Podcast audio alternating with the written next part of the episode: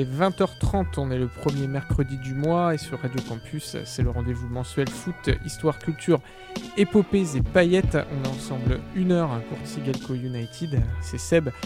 Comme le mois dernier, je suis désormais accompagné de Morgan. Salut Morgan. Salut Seb, bonjour tout le monde.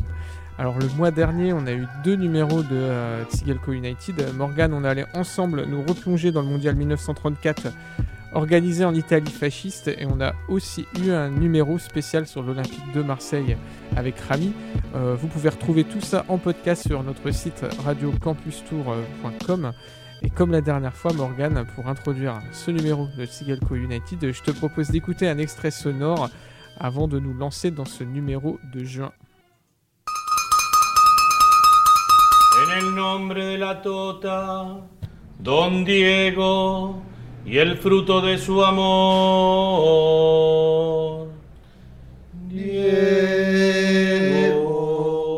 Diego,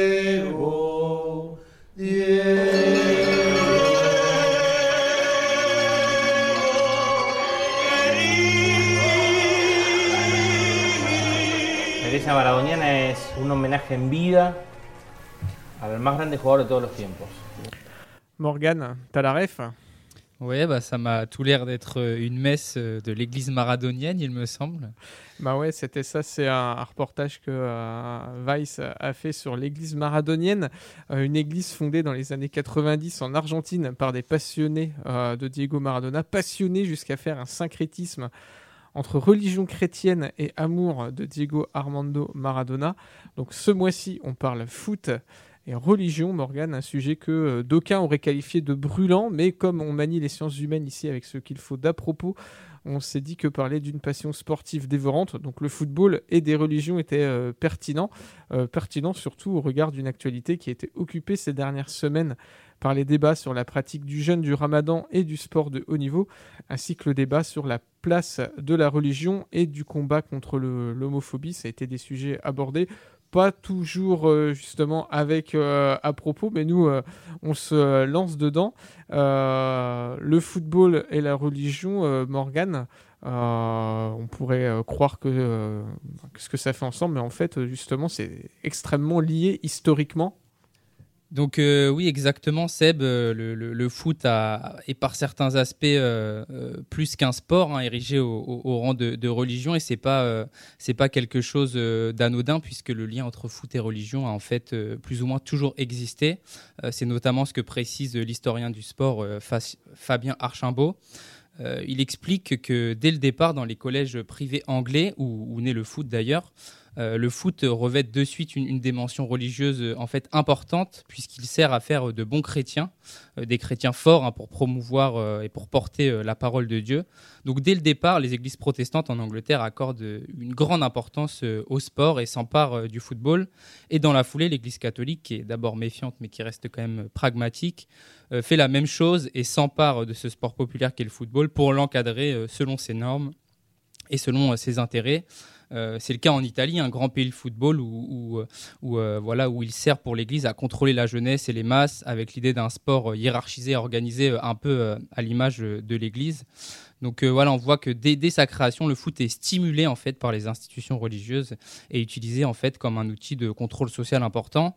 Euh, je pourrais aussi euh, citer le, cas de la France qui nous intéresse particulièrement, puisque selon l'historien du sport François Darocha Carnero, au début du XXe siècle, le foot, le foot s'installe en France par le cadre scolaire, mais aussi et surtout par les patronages, qui vont également jouer un rôle majeur dans le développement du foot sur le territoire. hein. Le patronage, on le rappelle, c'est une association religieuse qui dépend d'une paroisse et qui encadre la jeunesse.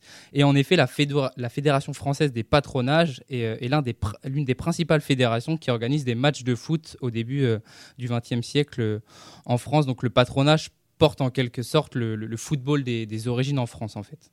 Et ça se voit d'ailleurs dans, l'identité de, certains clubs, comme Auxerre notamment, dont tu vas sûrement nous, parler un petit peu. Euh, alors ouais, la JOCR, si on, en parle, c'est parce que euh, quand on parle d'Auxerre, on pense tout de suite à l'apôtre du 4-3-3, euh, à l'apôtre du marquage à la culotte, le mage au bonnet sur la tête, Giroud, emblématique entraîneur de la JOCR de 1961 à 2005. Giroud est la figure de référence du football à Auxerre, avec donc le 4-3-3, le marquage individuelle, des numéros 10 sublimes de Ferreri à Lachuer en passant par Corentin Martins et la part belle à la formation. Puisqu'on parle de la formation, justement, le nom du club association de la jeunesse auxerroise ne fait euh, ne fait pas que référence à la jeunesse présumée de l'équipe. Il y a dans ce nom comme quelque chose de traditionnel, de bonne société villageoise et d'ordre moral. Car avec Giroud, l'autre figure du foot auxerrois, c'est l'abbé Deschamps. Donc avant d'être euh, le nom du stade, l'abbé Deschamps euh, a surtout été l'acteur principal de l'émergence du foot dans la cité bourguignonne. Alors, je vous explique. Euh, tout démarre en fait avec la loi de séparation des églises et de l'État en France en décembre 1905. Alors, pourquoi c'est important? Eh bien, parce que les églises, et l'Église catholique surtout, perd à ce moment-là de son pouvoir sur l'éducation et la scolarité des plus jeunes. L'éducation devient pleinement gratuite, publique, obligatoire et surtout laïque. Alors pour ne pas totalement perdre de vue la jeunesse, l'Église va assez habilement et aussi assez naturellement, dans un pays, la France, encore très majoritairement rurale au début des années 1900, miser sur le sport et les organisations sportives de jeunesse. C'est ce qu'on va appeler donc, ce que tu précisais tout à l'heure, les patronages. En gros, pour schématiser, des cours de catéchisme auxquels on adosse une pratique sportive, cyclisme, gymnastique ou football, histoire de rendre la chose plus attrayante. Et en profitant, là aussi c'est très habile, de la loi de 1901 qui encadre la création des associations, dont les associations sportive. Donc en 1905 à Auxerre, on a un patronage qui s'appelle le patronage Saint-Joseph, c'est la paroisse, porté par un religieux, l'abbé Ernest Théodore Deschamps, qui profite de la loi de 1901 pour créer une association, l'association de la jeunesse auxerroise, la JOCR. On y pratique les sports dits militaires, tir, fanfare, mais aussi la gym et le football. Le club est alors affilié à la FGSPF, tu en parlais aussi, c'est la Fédération gymnastique et sportive des patronages de France, une fédération sportive soutenue par le clergé. On a même une, une encyclique en 1891 du pape Léon XIII qui encourage la création des patronages sportifs. Jusque dans les années 1930 en France, on a plusieurs fédérations sportives. Donc il n'y a pas, euh, comme maintenant, que la 3F. Hein. il y a plusieurs fédérations concurrentes. Et on a d'une part celles qui s'inscrivent dans les valeurs républicaines et d'autres celles qui sont portées par des paroisses, par l'Église. Pour caricaturer, on dit que dans les villes et même les villages, parfois, on a les associations sportives portées par les instituteurs et celles portées par les curés. Euh, par exemple, et euh, l'exemple est populaire mais il fonctionne très très bien, pour ceux qui ont vu euh, la saga des films Don Camillo, il y a un des films de, la série où il y a une équipe de foot qui est créée dans, la, dans la ville de Breccello et il y a une guerre entre Pépone, le maire communiste qui soutient l'équipe, et le curé qui a sa propre équipe. Bon, on est en plein là-dedans à l'époque en France. Euh, concernant Auxerre, comme d'autres clubs, c'est dans les années 1930, mais surtout après-guerre, que le club se laïcise peu à peu. Oui, c'est un processus parfois un peu long. Et euh, entre dans les championnats fédéraux portés alors par l'unique fédération française de football. Toutefois, à son décès en 1949, le stade, qui s'appelait à l'époque le stade de la Route de Vaux à Auxerre, devient le stade de l'Abbé des Champs, un hommage assez logique puisque les terrains sur lesquels a été construit. Le stade avait été acheté par l'abbé Deschamps lui-même. De ce patronage catholique révolu, la JOCR a gardé le nom, déjà, le logo, la croix de Malte, et le mieux pour parler de cette époque, mais aussi de la nôtre, marquée récemment par la polémique du ramadan et de la pratique sportive de haut niveau, euh, c'est de lire Giroud, euh, qui euh, régulièrement, dans la presse quotidienne régionale locale, donc Lyon républicaine, se fend d'un billet, et eh bien c'était le 4 avril euh, que Giroud a justement saisi sa meilleure plume pour nous rappeler l'histoire du patronage de la JOCR, et ça faisait écho à l'actualité. Donc euh, c'est paru dans Lyon républicaine, donc c'est Giroud euh, qui parle, donc je vais vous lire. Donc Giroud nous dit C'est en 1905, en même temps que la séparation de l'Église et de l'État, que l'abbé Deschamps, prêtre de la cathédrale d'Auxerre, créa la JOCRoise. Le club a été immédiatement ouvert aux féminines et aux garçons. Bien couvert à tous les sportifs au Serrois, le club demeura très lié à l'Église, ne serait-ce que par la personnalité de l'abbé Deschamps, créateur et animateur. Le stade de football et d'athlétisme Route de Vaux fut inauguré en novembre 1918. Une équipe de football disputait des matchs sur les terrains contigus à Lyon, à côté de l'Ocrerie, usine importante à l'époque.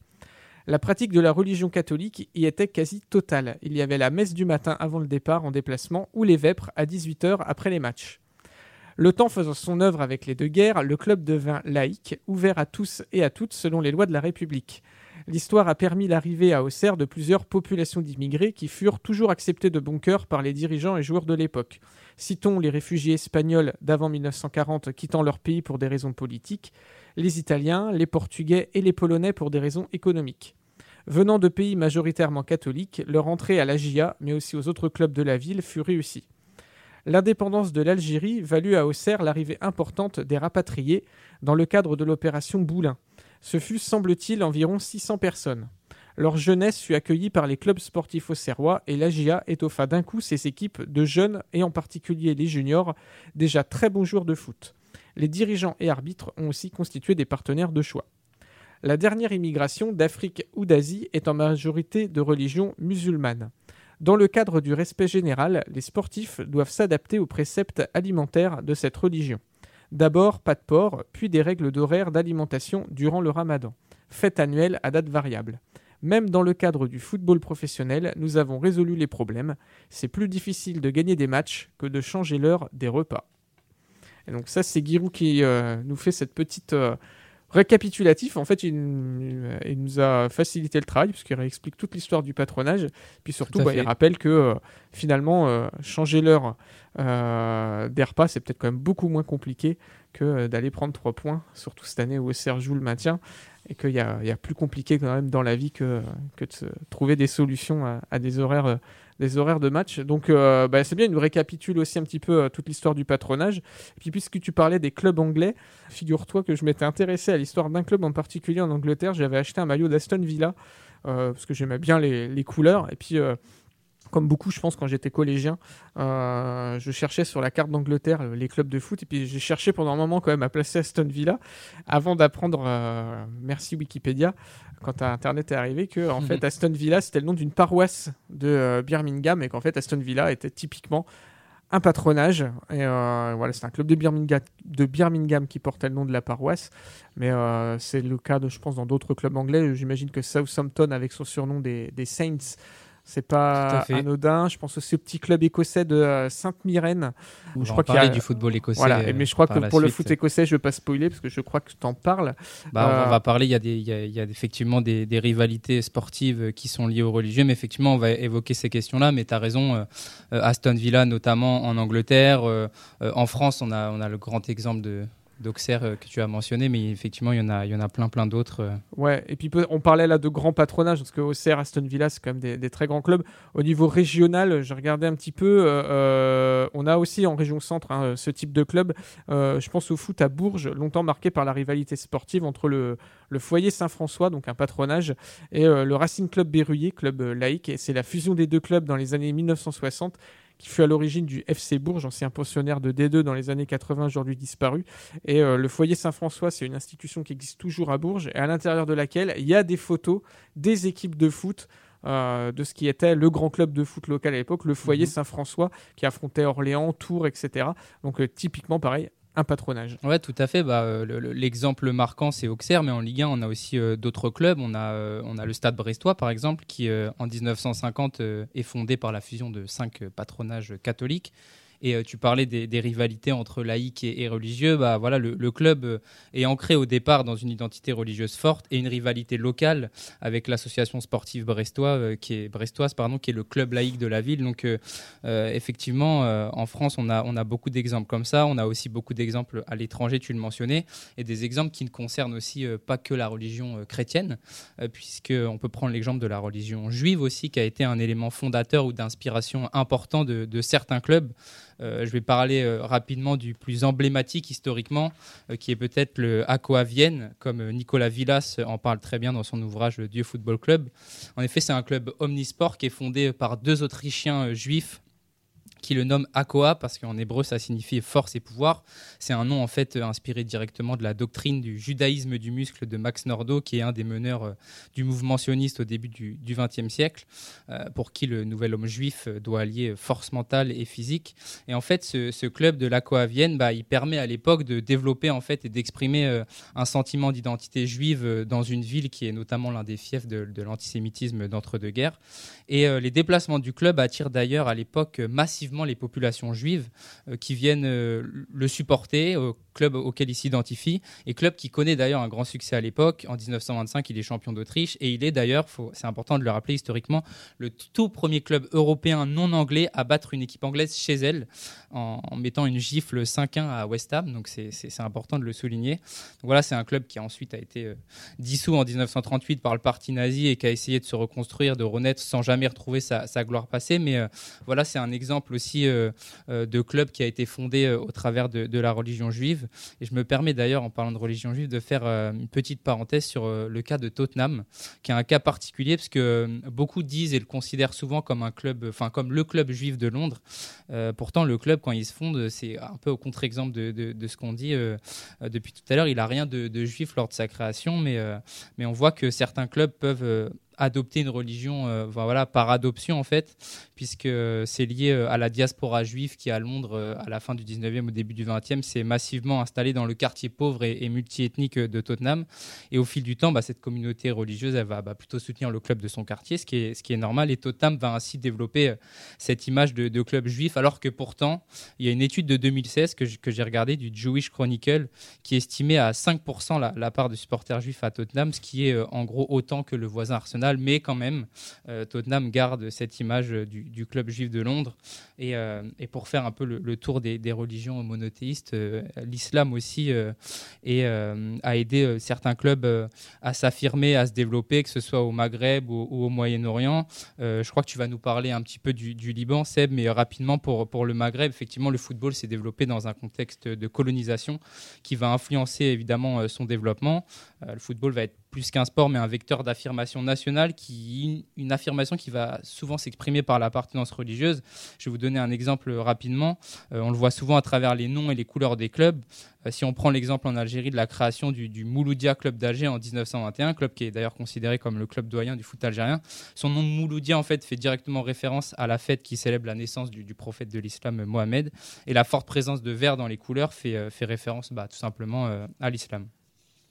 Eh ben, avant de, partir euh, au Liban, je propose une première pause musicale. Euh, ben, on va s'écouter un titre de euh, Fab en featuring avec Coma. Donc, c'était au cœur des années 90 et le titre s'appelle Chacun pour soi et Dieu pour tous. C'est un adage maintes et maintes fois entendu répété. Ben, cette fois-ci, c'est dans sa version rap avec Fab et Coma, Chacun pour soi. Dieu pour tous, toujours sur Radio Campus Tour.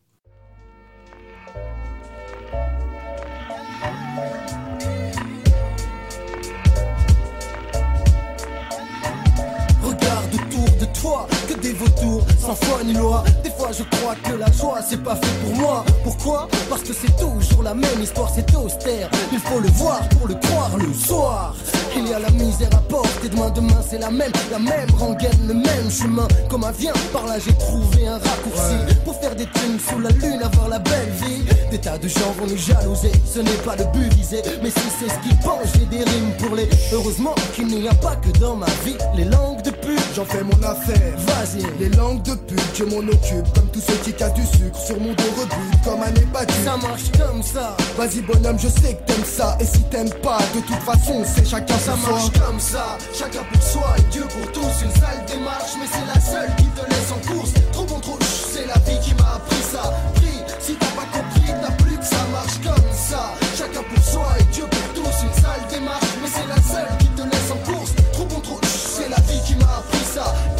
t'as pas compris, c'est tant pis pour si ça marche comme ça, c'est que l'homme veut ça. Défendre son steak, tel un combat sur ses gars, attaquer net, mortel combat. Tomba de hauteur sur sa vie, il se trompe pas, joue pas les trompe pas. Si t'es employé. Écoute ça, ma vie c'est pas un jeu vidéo, je joue pour gagner, y a pas de manette, mais si je suis pas net, je suis cané, damné, comme une fausse fleur, fanée, pas de cadeau, la vie est dure même si moi cette année, j'ai pas le temps de flâner, ni flâner, je suis pas abonné, côté trimé bébé j'ai déjà donné, autant pour moi, mais toi je sais que tu connais, c'est là que j'y vais. Vas-y, dis-leur quelle heure il est. L'heure de te réveiller quand dans la rue t'es surveillé. Moi j'ai surveillé à ma santé, j'étais pourtant tenté. Tenté par le diable, tenté par le mal. Tenté mais pas planté. Car je ne suis pas resté planté ça mal. comme ça, chacun pour soi et Dieu pour tous. Une sale démarche, mais c'est la seule qui te laisse en course. Trop contre c'est la vie qui m'a appris ça. Prie, si t'as pas compris, t'as plus que ça marche comme ça.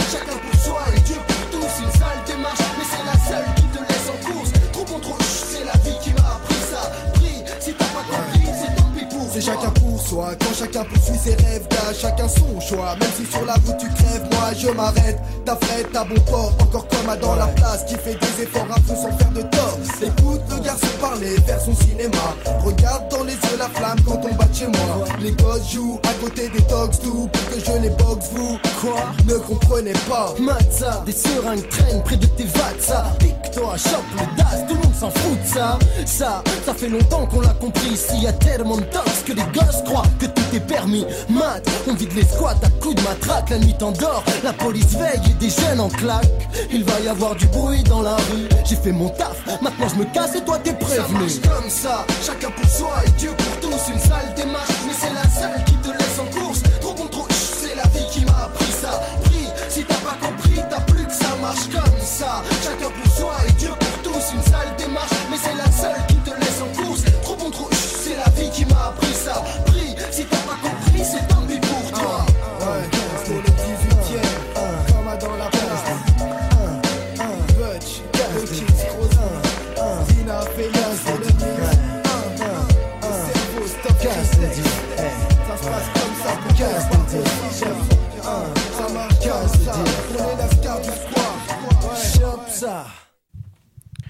de retour sur euh, Radio Campus Tour 99.5, euh, c'est Seb avec Morgan. On est là pour euh, Tsigalco United, ton rendez-vous mensuel foot, culture, histoire, épopées et paillettes. On a bien parlé de l'histoire du foot et de la religion et surtout de comment les religions, en tout cas, ont euh, influencé la création de certains clubs, ont été à l'origine de la création de certains, certains clubs de foot. Euh, on a parlé des patronages, on a aussi parlé euh, de l'ACOA Vienne et du Mouloudia Club d'Alger. Juste avant cette pause musicale, donc Fab et Coma, chacun pour soi, Dieu pour tous, on est en train de se dire qu'on pourrait aller faire un tour au Liban. Ben justement, on va, on va y aller. Alors moi, le Liban niveau foot, c'est un pays que j'avais, j'avais découvert à travers le jeu de Championship Manager, euh, gros gros joueur de ce jeu, et euh, j'allais toujours jeter un œil dans les clubs libanais parce qu'il y avait des, bonnes petites affaires, il y avait des, il y avait des joueurs à, découvrir, et mais en même temps, euh, déjà très jeune, euh, en découvrant le, championnat du Liban à travers ce, jeu, le, le nom des clubs euh, m'interpellait. Alors, euh, quand même, pour euh, rappeler, hein, le Liban, c'est un pays qui traverse malheureusement de très nombreuses crises euh, actuellement, euh, catastrophes industrielles, environnementales, sociales, politiques et humanitaires. Le Liban est aussi un pays très particulier de par son fonctionnement politique complexe, basé sur un système dit pluriconfessionnel, où les sièges d'élus sont répartis à la fois selon les votes lors des scrutins, mais aussi par communauté religieuse et géographique. Euh, en schématisant, c'est le poids démographique des communautés religieuses qui fixe aussi la part de leurs représentants dans les institutions. Alors ça, c'est quelque chose qui actuellement euh, euh, est assez remis en question lors de manifestations de mécontentement de la population dans la rue, puisque figure sur les cartes d'identité au Liban l'appartenance à une communauté euh, religieuse et euh, de plus en plus de Libanais euh, voudraient que ça soit effacé, puisque pour eux, ça, ça fait plus tellement sens. Et euh, se sentent davantage finalement libanais que de telle ou telle de telle ou telle communauté religieuse. En attendant, côté foot, euh, on va pas se mentir, le Liban est loin d'être une terreur internationale. hein. L'équipe du Mm. Liban n'a jamais participé à une phase finale de Coupe du Monde et même à l'échelle asiatique, c'est une nation assez moyenne. Bon, ça n'enlève en rien la passion qui existe autour du foot au Liban. Ça, par contre, elle est bien réelle. Et puisqu'on parle de foot et de religion et que nous sommes au Liban, si on égrène le- les noms des clubs qui composent le championnat semi-professionnel, on a quand même, si on y prête attention, quelques indices euh, sur l'origine des clubs. Donc, par exemple, et je vais énumérer, on a le club sportif La Sagesse, aussi appelé ECME, Al Ansar, Nejme Sporting Club, le Safa Sporting Club, Omenmen, Beyrouth. Alors en fait, si on regarde de plus près, de nombreux clubs ont repris le fonctionnement pluriconfessionnel du système politique libanais. Le club sportif La Sagesse, par exemple, est basé à Beyrouth, dans le quartier d'Ashrafieh, et le club de la communauté maronite catholique de la capitale libanaise. Le club est un patronage catholique, en fait, euh, adossé au collège La Sagesse de Beyrouth, qui est une école catholique en langue française de renom, euh, d'où le nom, et il est régulièrement, durant son histoire, euh, dirigé, en tout cas influencé par les personnalités religieuses qui sont à la tête de l'établissement scolaire, mais aussi, par la même occasion, à la, tête du club. On a le club Al-Ansar, qui est le club des musulmans sunnites, proche de la famille Hariri, grande famille de la scène politique euh, libanaise. Euh, le club entretient une forte rivalité avec Nejmé, qui est un club qui, lui, se veut interconfessionnel, euh, et aussi avec les clubs proches des communautés chiites ou druzes, comme le Safa SC. Alors Nejmé, euh, il est considéré comme le plus grand club du Liban. Alors finalement, c'est peut-être celui qui rassemble le plus, parce qu'effectivement, c'est un club qui euh, se veut justement en dehors du jeu euh, des, confessions. il a été créé par des membres des communautés druzes et sunnites, et donc se veut voilà comme le grand club du Liban. On a enfin le club de Omenmen, club membre de l'internationale pan-arménienne, organisation de la diaspora arménienne dans le monde, qui représente donc les quartiers de la capitale où vivent les Libanais d'origine arménienne. On a aussi des clubs liés euh, à la religion orthodoxe. Et euh, par là, on peut aussi lier euh, ça aux clubs qu'on trouve par exemple dans les divisions amateurs en Australie, où vivent d'importantes communautés grecques, macédoniennes, arméniennes et libanaises. On retrouve des clubs dans les championnats amateurs mhm. australiens dont les noms justement font référence aux appartenances macédoniennes, euh, grecque, arménienne et aussi euh, religieuse.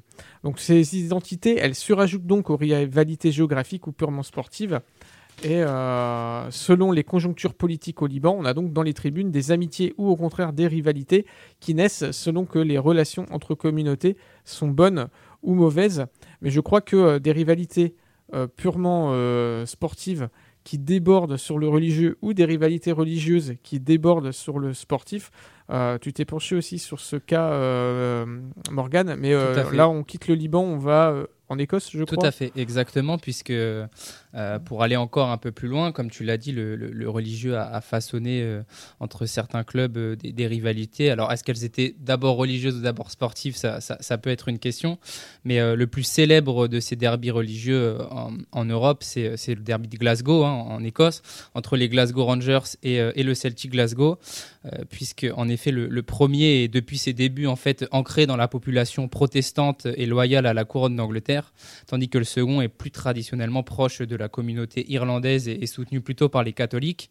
Euh, là, pour le coup, au départ, c'est plutôt une, rivalité entre les deux clubs sportifs à la base, mais elle va prendre très rapidement une autre dimension, notamment entre 1919 et 1921, pendant la guerre d'indépendance irlandaise qui oppose les Irlandais catholiques et les protestants euh, loyalistes, puis ensuite euh, les violences et les agitations politiques en Irlande du Nord durant la seconde moitié du XXe siècle vont encore alimenter en fait cette rivalité qui du coup, au-delà d'un match de foot, est une véritable affirmation euh, politique et religieuse.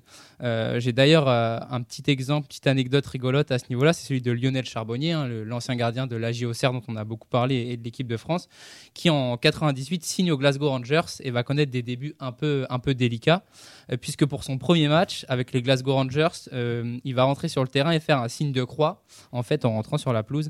Un signe donc plutôt traditionnellement catholique qui va pas plaire du tout aux supporters protestants des Rangers euh, qui vont se mettre littéralement à le huer en fait, à huer leurs propres joueurs.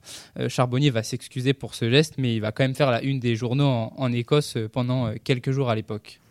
Il y a un joueur écossais qui a joué en France, euh, Mo Johnston, c'est un attaquant euh, écossais des années 90 qui, a joué à Nantes et euh, il, a longtemps joué au Celtic et il est catholique.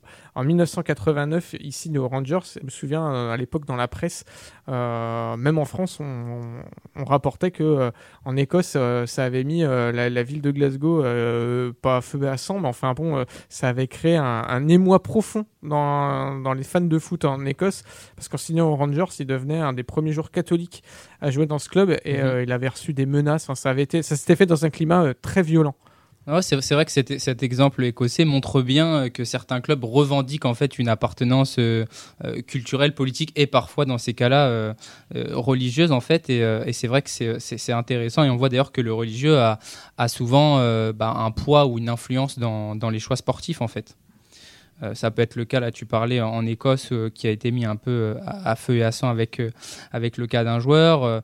en Europe, si on sort du cadre religieux et plutôt culturel, on pense aussi à l'Athletic Bilbao, hein, qui a une tradition plutôt culturelle, mais qui veut que pour jouer dans le club, il faut bah, soit être né au Pays Basque, soit avoir une ascendance basque, etc., etc. En tout cas, avoir un lien. Donc, c'est une affirmation identitaire forte. Et euh, il y a, d'autres cas aussi. Euh, on parlait du, Celtic Glasgow. Si on va en Israël, il y a le, cas du, du Beitar Jérusalem, hein, qui, est, euh, qui est un club qui cultive en fait cette image d'un club bah, juif, nationaliste, qui est historiquement lié au mouvement sioniste, proche de l'extrême droite israélienne. Et il y a une partie de ses supporters et dirigeants qui sont notamment connus pour des idées notamment anti-musulmanes et anti-arabes. Et c'est d'ailleurs ce qui va poser problème dans le, dans le recrutement. J'en parlais là en, 2013, puisque deux joueurs tchétchènes de confession musulmane vont arriver au club. Et ça ça va pas du tout passer auprès des supporters qui vont prendre les, deux joueurs en grippe et qui vont scander dans les gradins des propos assez, assez haineux, des propos anti-musulmans et anti-arabes. Et c'est pas la première fois que des supporters du club font ressentir ce, ce, ce racisme et cette forte animosité envers des joueurs musulmans ayant, signé au club. Donc voilà, ça peut aussi influencer le, le recrutement et les choix sportifs. tu voulais peut-être nous parler aussi du cas de Salim Tohama qui, qui rejoint un petit peu cette idée-là et l'animosité qu'il peut y avoir dans certains clubs à l'égard de certaines confessions religieuses, etc. Bah ouais, parce qu'après le, Liban, donc on est chez le voisin israélien. Donc la Ligue A, c'est le nom du championnat de foot en Israël. Et donc, comme tu viens de le dire, c'est un championnat aussi qui est concerné par le religieux euh, dans le football avec donc ce club du, du Bétar Jérusalem. Euh, mais plus que le religieux, si on parle de l'origine historique des clubs de foot en Israël, c'est surtout euh, aussi le politique qui entre en compte. on connaît tous au moins deux noms si on suit le foot, mais peut-être davantage encore le, le basket, le Maccabi Tel Aviv, mm-hmm. le Maccabi Haïfa l'Apoel Tel Aviv ou l'Apoel Haïfa. Euh, c'est des, noms qui, qui, sonnent comme étant euh, assez courants euh, pour qui suit le, foot dans cette région du monde. Apoel est un mot hébreu qui signifie les travailleurs. et les clubs Apoel sont très souvent liés à, à qui est une organisation syndicale ouvrière marxiste en Israël. c'est un peu comme si la, CGT avait créé des clubs de foot en France. D'ailleurs, euh, je dis, euh, je mets ainsi, mais euh, les syndicats en France aussi ont été à l'origine de la création de clubs de foot, mais on est, davantage dans les championnats corpaux que dans les championnats fédéraux. Donc en face des clubs Apwell, on a les clubs Maccabi, liés plus souvent à une culture de l'affirmation de l'identité juive. le nom Maccabi vient du mot Machabé, Maccabée, une famille juive qui mena dans l'Antiquité la fronde en Palestine contre la politique d'hellénisation des Grecs. Euh, aujourd'hui, même si parmi les groupes de supporters et ultras en Israël, on trouve toute une imagerie autour de cette confrontation entre des clubs marqués à gauche, les clubs Apoel, et d'autres proches des milieux conservateurs et nationalistes, les clubs Maccabi. Il faut aussi nuancer. Hein, la gouvernance des clubs israéliens correspond à l'ère du temps et ce ne sont plus les syndicats d'un côté et des intellectuels juifs de l'autre qui président à la tête des Apoel et Maccabi, mais comme partout ailleurs, des patrons et des groupes financiers. Et d'ailleurs, euh, si le Bétar Jérusalem avait acheté des joueurs tchétchènes musulmans, c'est certainement parce que les dirigeants du club étaient davantage dans une optique euh, financière et euh, aussi peut-être sportive pour améliorer l'équipe que davantage identitaire. Tout à fait. Toutefois, les clubs et leur public donc restent parfois associés à leurs origines dans des cas particuliers. Le cas de Salim Touama en est un. Donc Salim Touama, c'est un footballeur israélien arabe originaire de la ville de Lod et très bon milieu de terrain, un numéro 10. Il est assez représentatif, ce footballeur, de la complexité de la situation en Israël. Il est originaire de Lod, donc ex-Lida, une ville palestinienne annexée par les Israéliens dès les années 60. Il est citoyen israélien, arabe, mais d'origine grecque orthodoxe. Il devient un joueur incontournable de la Poel Tel Aviv au début des années 2000, prenant même parfois le brassard de capitaine. Un joueur arabe donc, capitaine d'une équipe israélienne, le symbole est fort. Alors après, ce qui n'est pas anodin, c'est que c'est à la poêle. À la poêle, oui, mais de Tel Aviv. Tel Aviv qui passe quand même pour être la ville la plus euh, libérale et la plus ouverte hein, d'Israël. On n'est pas à Jérusalem. Euh, un symbole fort, euh, suffisamment fort pour provoquer la bêtise des supporters adverses et les insultes. ouvrez les guillemets, Salim Touama est un terroriste. c'est par ces slogans que Touama fut accueilli lors de matchs contre le Maccabi Tel Aviv. Des insultes qui ont fait scandale en Israël car clairement audibles à la télévision durant tout un match. Et lors de ce match, les journalistes et commentateurs n'y firent aucune allusion. Les associations de défense des droits de l'homme en Israël ont porté l'affaire devant la justice et la Fédération israélienne de football qui fut obligée de condamner ces chants, ainsi que la chaîne de télé qui ne prit même pas la peine de les dénoncer. Euh, Salim Touama mena une carrière plus qu'honorable avec des passages en Turquie à Kayseri Sport, en Belgique au Standard de Liège, la Grèce et plusieurs clubs israéliens en fin de carrière. Il a raccroché en 2017. Il a aussi 13 sélections au compteur. Alors c'est pas rien euh, en Israël, euh, c'est pas le seul euh, non plus dans, ce cas-là. Il n'est pas le seul joueur arabe à avoir joué en équipe euh, nationale. On peut citer euh, Abed Rabat, défenseur de l'Apoel Petatikva en sélection entre 2002 et 2004.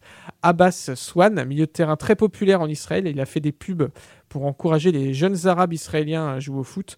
Euh, un joueur qui était en sélection entre 2004 et 2006, et le très bon Walid Badir, un milieu défensif qui joue au Maccabi Haïfa et à l'Apoel Tel Aviv, 74 sélections, euh, et qui a marqué un but contre l'équipe de France. C'était lors d'un match amical en 2006, il y avait eu 1-1, et euh, je me rappelle très bien de la frappe de Walid Badir. Enfin, plus récemment, dans l'équipe nationale, il y a Moines Dabour, l'attaquant d'Offenheim, ou Mohamed Knaan, ou Mahmoud Jaber, euh, qui, euh, qui porte le maillot de, de l'équipe. On pourrait aussi citer le cas inverse, deux joueurs israéliens de confession juive qui jouent dans des pays euh, où euh, la religion musulmane est majoritaire. Je pense par exemple à euh, Haim Revivo, qui est un attaquant israélien assez célèbre. Euh, je ne sais pas si toi tu as connu, il jouait au- pas vraiment. non. au carrefour des années 90 et, et, début 2000. C'est un excellent tireur de coups francs. Il jouait au Fenerbahçe d'Istanbul et il était adulé par les supporters du Fenerbahçe. Il a joué après au Celta Vigo, puis après il a fait un petit, euh, on va dire une petite pique au Fenerbahçe. Il a signé à Galatasaray, mais euh, voilà, il joue en championnat de Turquie. Et je me souviens qu'à l'époque, en championnat de Turquie, en tout cas, il avait euh, aucun problème, en tout cas avec les supporters. Ça se passait très très bien.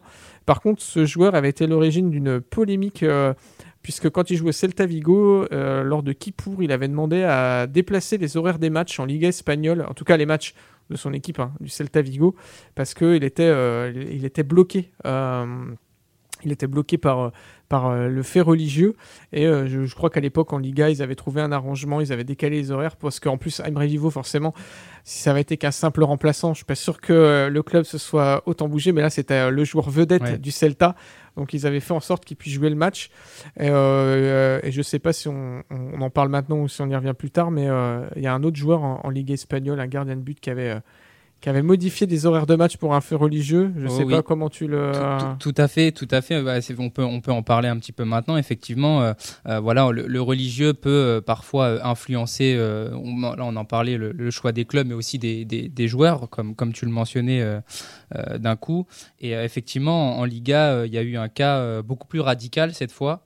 Euh, parce qu'il y a voilà il y a certains joueurs dont les croyances deviennent tout bonnement euh, incompatibles parfois avec euh, la pratique du football. Et l'exemple le plus connu est celui du, gardien de but argentin Carlos Roa qui, qui a évolué à Majorque Euh, en 1999 alors qu'il a 29 ans il est au top de sa carrière hein. il vient de remporter la Super Coupe d'Espagne avec Majorque donc tout va bien et Il a pourtant été euh, même, euh, il me semble, il avait eu le trophée Zamora du meilleur gardien de but Oui, de, championnat d'Espagne. C'était un excellent gardien de but. Tout hein, à fait, il était vraiment ce que les- jeunes diront à son prime aujourd'hui, à l'époque, et il était voilà dans, dans la force de l'âge. Et pourtant, il annonce à ce moment-là, un, un peu à la surprise générale, qu'il qu'il arrête le foot, euh, qu'il juge en fait désormais incompatible avec ses pratiques religieuses du courant euh, chrétien euh, adventiste. Euh, d'ailleurs, son célèbre surnom, Lechuga, qui signifie littéralement laitue, lui vient d'ailleurs de ses pratiques religieuses qui lui imposaient un régime végétarien. Et voilà, donc il arrête le foot pendant un an. En 2000, il, décide quand même de, rechausser les crampons avec Majorque, mais avec certaines conditions, et notamment de ne pas jouer le samedi, qui est un, jour de repos qu'il doit consacrer à Dieu. Donc voilà, une reprise du football quand même, euh, quand même compliquée. Euh, on peut citer aussi d'autres exemples, peut-être un peu moins connus, mais c'est celui de, de Peter Knowles, qui était un très grand espoir du foot anglais dans les années 60-70, qui évoluait à Wolverhampton et euh, qui était déjà international, mais à seulement 23 ans, il décide voilà d'arrêter le football pour se consacrer en fait à sa mission de témoin de Jéhovah avec laquelle le, foot n'était plus compatible. Donc effectivement, le, foot peut, peut influencer les choix à la fois des clubs, des joueurs. Là, on a des cas, on a des cas radicaux, mais il y en a beaucoup d'autres euh, un peu, un peu moins, euh, un peu moins radicales. L'équipe Mag avait fait un article sur euh, Carlos Roy en 2011 et euh, parce que voilà, quand il, comme tu le disais, hein, quand il arrête, euh, moi en plus qui suis supporter du Real Mallorca, j'avais très bien suivi cette affaire-là à Ouais, l'époque. c'est un cas que tu connais bien. ouais. C'est- c'est- ça avait été mais la stupeur peur générale chez les supporters. Tu as le meilleur gardien du championnat d'Espagne, un gardien vraiment super, et l'arrête, voilà, complètement. J'arrête le foot pour le faire religieux, donc ça, ça crée quand même une incompréhension. Et surtout qu'à l'époque, il était par Manchester United, qui cherchait un remplaçant à Peter Schmeichel, et ils avaient fait une offre de, de je crois, 10 millions de dollars au Real Mallorca. Et euh, donc il avait refusé parce qu'il arrête le foot. Et il avait s'était fendu de cette phrase en disant euh, Mais Dieu vaut plus que 10 millions de dollars. Oui, ouais, c'est vrai que c'est des questions. Bon, il y a des cas aussi euh, moins, moins radicaux où, où, certains clubs ou certains joueurs, sans arrêter le foot en tout cas, voilà, ont une influence du religieux sur leur choix. si on parle des joueurs, on peut parler d'Edinson Cavani, hein, qui est un, un, footballeur voilà, que tout le monde connaît, qui est un chrétien très pratiquant et qui, qui avait témoigné qu'au moment de signer à Naples, en 2010, alors qu'il joue encore à Palerme. Euh, il avait, euh, quand il avait reçu l'offre napolitaine, ressenti une espèce de chaleur intense qu'il avait interprété comme un signe de Dieu, un signe divin pour le pousser vers Naples et pour accomplir sa volonté. Bah, il avait finalement euh, signé à Naples, un choix voilà, qui avait du coup été largement influencé par ses croyances. Bon, finalement, c'était plutôt un bon choix puisque son passage à Naples est quand même, euh, est quand même réussi. Mais voilà, ça, ça démontre qu'il y a, il y a, il y a plein d'exemples comme ça. Chez les clubs aussi, hein, c'est pas rare euh, au Brésil, par exemple, de voir euh, des dirigeants de clubs, etc., comment dire, consulter des pasteurs ou voilà, arranger des transferts avec les pasteurs. Donc, le religieux peut avoir, peut avoir un poids, un poids hyper important et peut d'ailleurs tu parlais de l'exemple d'un de, de, joueur de confession juive avec Yom Kippour pour décaler, etc. Le, le, religieux peut des fois rentrer en conflit avec, euh, avec le sportif. Hein. le, célèbre cas euh, voilà, de, l'ancien célèbre attaquant du FC Séville, Frédéric Canouté, qui avait, euh, lors de la saison 2006-2007, au départ, refusé d'arborer le nouveau maillot pendant quelques matchs parce que le sponsor était un pari sportif qui allait à l'encontre de, ses convictions religieuses musulmanes. On a un exemple aussi français avec, avec Ben Arfa en 2012. Euh, qui euh, voilà qui boycotte un petit peu aussi le nouveau sponsor maillot Wonga de euh, de Newcastle puisque c'était une société de crédit voilà contraire un peu aux valeurs de, de, sa religion. Donc voilà il y a y a plein d'exemples comme ça qui, qui montrent que le religieux peut peut un petit peu influencer et que voilà il faut trouver un équilibre aussi entre entre sa foi et sa pratique de footballeur et que la religion peut parfois aider à trouver cet équilibre mais qu'elle peut aussi parfois rentrer en, en conflit. D'ailleurs je sais pas si tu si tu es au courant, Seb, mais euh, il existe des structures qui, permettent euh, voilà, aux, joueurs de, gérer au mieux cet équilibre entre foi et, carrière. La principale, c'est l'AMF, l'Association des, footballeurs musulmans, sur laquelle les footballeurs depuis 2011 euh, peuvent s'appuyer.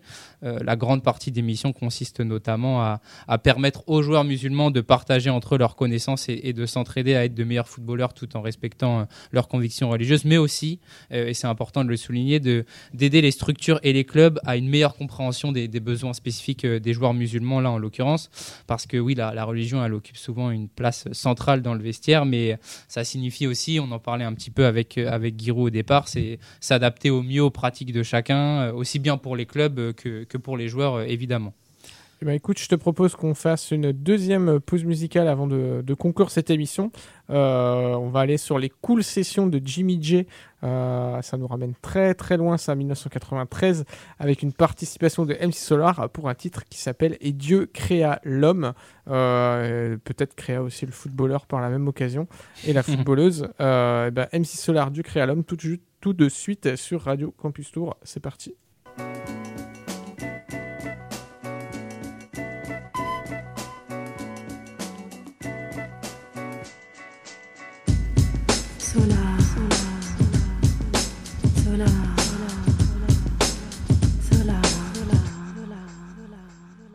J'ai créé le monde et le jardin d'Éden. Avec la lune et le soleil comme lampe halogène Il s'est glissé une erreur que je me pardonne.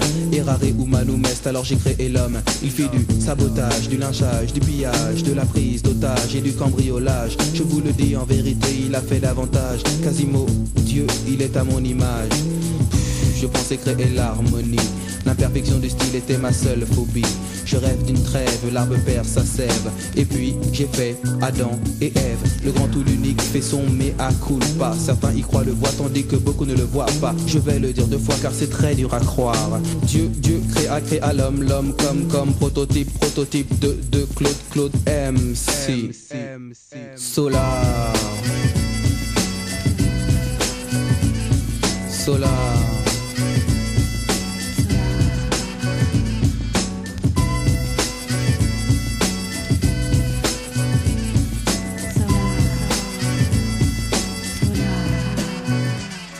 Ève a croqué la pomme et la pomme était bonne. Elle cherchait la connaissance donc elle n'était pas conne. L'autre imita sa compagne, quelque peu mythomane. Une trame de ce drame bifurque vers Paname. Puis il y eut le déluge et la tour de Babel, le veau d'or et l'attaque de l'odieuse Jézabel. J'avais coutume dans mon enfance en écoutant ces histoires de croire à un mieux après la spirale du cauchemar. Mais Dieu devient science et crée les bombes chimiques. Le veau d'or se baptise libre-échange économique. Les exclus de l'Éden font du squat dans les tentes. C'est leur arche de Noé quand il n'y a plus battante. De temps en temps, je pense à votre futur. Il torture ma nature et ma littérature. Notre-Dame, un dimanche, un humain fait la manche pendant qu'un homme en blouse blanche fait de la poudre blanche. Hmm, je pensais créer l'harmonie. L'imperfection du style était ma seule phobie. J'ai corrigé mes erreurs au fil de l'histoire pour faire l'archétype du type unique MC Solar.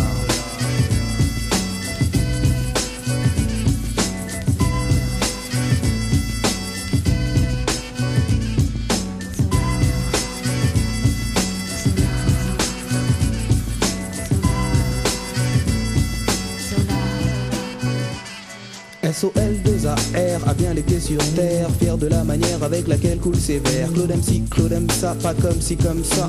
T'aimes pas, tant pis, le tempo est là. Bref, je suis le créateur de mon style, pas d'imitation mais une recherche subtile. Quand je dis je fais, je pratique mes théories. Please, Jimmy remet la mélodie.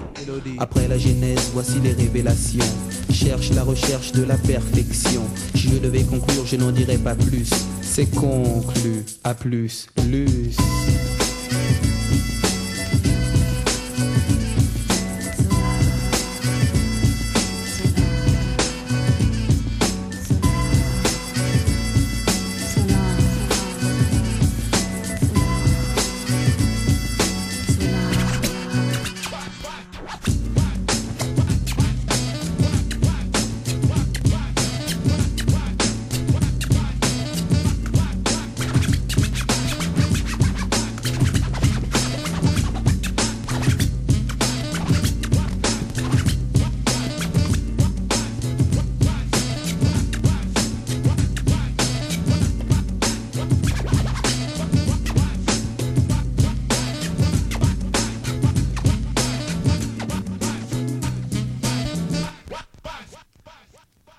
Et Dieu créa l'homme et créa euh, MC Solar et Jimmy J et les Cool Sessions. Euh, c'était en 93, c'était la petite pause musicale euh, avant de conclure Tsigalco United du mois de juin avec Morgan, football et religion. Et Morgan, tu avais encore quelques infos à filer pour ceux qui veulent en savoir plus sur football et religion.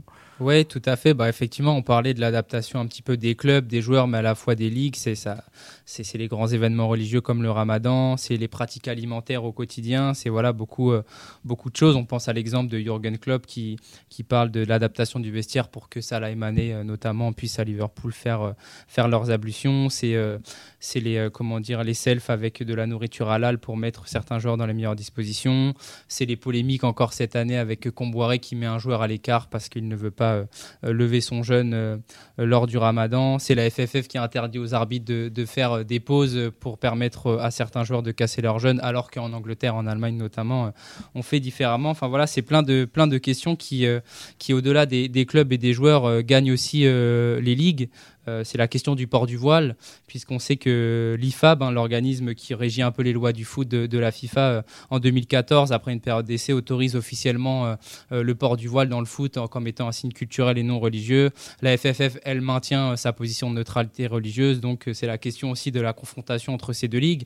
Il y a un flou juridique entre les deux en France. Les arbitres, voilà, savent pas trop sur quel pied danser. La FFF l'interdit, la FIFA l'autorise, donc c'est un peu, c'est un peu compliqué. Bref, voilà, une question du voile qui, qui continue de faire euh, débat ces dernières années dans, le foot français, mais de manière plus globale dans la société, hein, dont on dit que bah, le foot en fait est souvent, euh, est souvent le miroir. Donc voilà un peu pour conclure cette émission, euh, on dira que, que la religion a toujours occupé en fait une place importante dans le foot dès la fin du 19e et jusqu'à aujourd'hui. Elle a inspiré la, création et l'identité de nombreux clubs. Elle a un poids important sur des décisions sportives au sein des vestiaires, que ce soit pour les clubs ou pour les joueurs eux-mêmes. Et elle s'invite même jusque sur le, sur le terrain. Moi, je finirai peut-être là-dessus. Elle s'invite sur le terrain, on parlait de la question du port de voile, mais c'est aussi les signes religieux. Il y a des joueurs comme Giroud ou Salah qui se prosternent ou lèvent les mains au ciel pour dédier leur but. Certains joueurs portent même des accessoires, c'est le fameux bandeau 100%, 100 Jésus pardon, de Neymar ou le, fameux t-shirt I belong to Jesus de, de Kaka. Donc voilà, bref, le, le foot est intimement lié jusque sur le terrain à, la question du religieux et il y aurait encore beaucoup à dire à ce sujet. Oui, parce qu'on on en a peu parlé, on n'est pas trop allé du côté du, du Brésil. Mais alors là, pareil, on pourrait faire toute une émission sur le, rapport du, du, foot brésilien au religieux, euh, avec tout, ce qui est, euh, ce qui va relever de l'irrationnel. Euh, et je pense par exemple au club Vasco de Gama, qui est connu pour abriter dans, dans, son stade de, de Sao Januario une chapelle. bien sûr, c'est une pratique commune au Brésil, effectivement.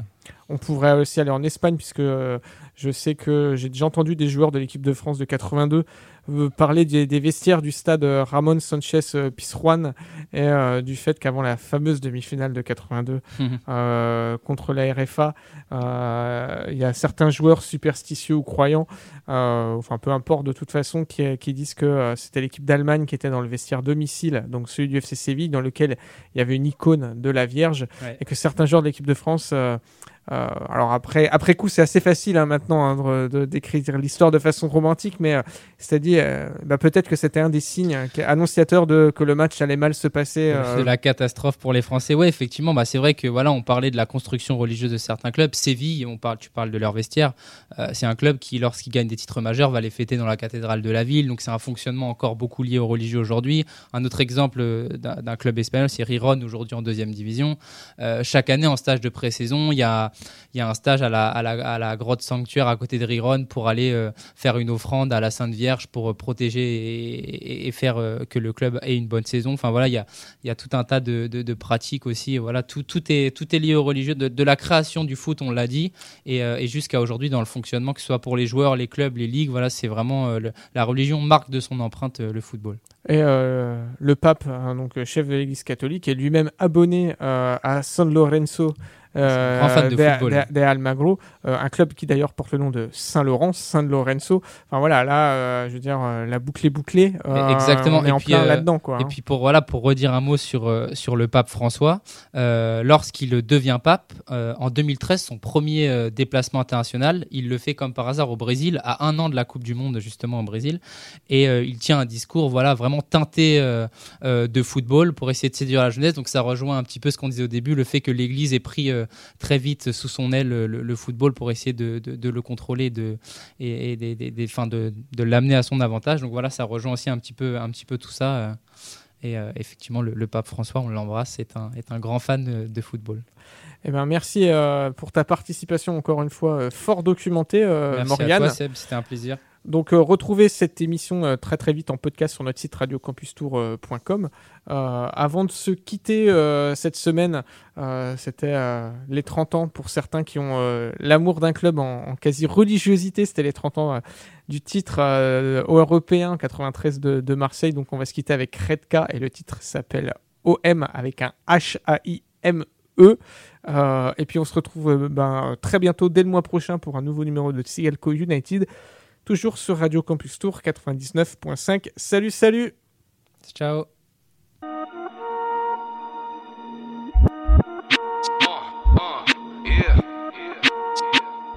Si tu te poses avec une garce, y a des chances qu'elle t'étudie, qu'elle te quitte pour ton pire ennemi, du moins c'est ce que la rue dit. Désolé, je vais essayer de faire bien. J'ai encore en travers la gorge le raté de. Gore, t'aimes pas nos valeurs, tu les trouves étranges, va voir si l'herbe est plus verte ailleurs. Chez nous, elle est bleue et blanche, fait des ravages, et oui, marque vos cœurs malgré l'époque, fils. Tout comme Ravanelli, Rudy Voleur et Alan Boxige. Un gros kiff quand je vois de sales tifos. Je me sens comme Boli et Pelé durant le classico de nos fautes. On fait le bilan, corrige ce qui ne va pas. Puis gifle de Basten et le Milan avec la main de Vata. Monte le level, défend notre camp. Faut que tu mates ça quand ça crie hurle. Le Vel est un volcan, y a du magma dans la tribune. C'est une ville, un maillot que je me dois de respecter. Je l'ai juré sur la tête de Boli, écrit sur une bâche des MTP. Y'a zéro flemme, on se démène comme Matteo Gen, Douzi. Pas de problème, c'est pour l'OM que je dégaine ce coup-ci. Comme Ben Yaya, j'attends que mon heure sonne dans le calme pour te faire taire comme Gerson, comme une volée de paillettes dans la lucarne. Partout chez nous, car la ferveur est maladive. Extérieur ou domicile, je sais même plus c'est quoi la diff. À vif, sans mes nerfs depuis tout petit l'ami. J'ai connu les larmes de Munich, de Barry et celles de Furiani. Les fumiers, les ambiances ténébreuses. Y'a qu'avec nous que la VAR n'est pas généreuse. J'aime quand les cramer les gens bien partent d'une seule voix au stade. Et quand Canet et Jambouin reprennent le aux armes. Faut être honnête, on n'est pas net sur la planète Mars. On va pas mettre de barrière, on va parler cash. Pourquoi la tête hoche? Je reviens du ciel et les étoiles entre elles parlent de sel posé sur mon pec gauche. À tous les absents partis trop tôt qu'on n'oubliera pas. Qui sont la preuve que tous les héros n'ont pas de cap. Que si au royaume des aveugles, seul le borgne roi, dans celui de nos présidents Bernard et Pape, qui reste la référence, la plus forte affluence. OM, qui met l'ambiance, qui fait monter l'audience. OM, pour qui j'avance et paye la redevance. OM, quel est le plus grand club de France? OM, qui reste la référence, la plus forte affluence. OM, qui met l'ambiance, qui fait monter l'audience. OM, pour qui j'avance et paye la redevance. OM, quel est le plus grand club de France? OM.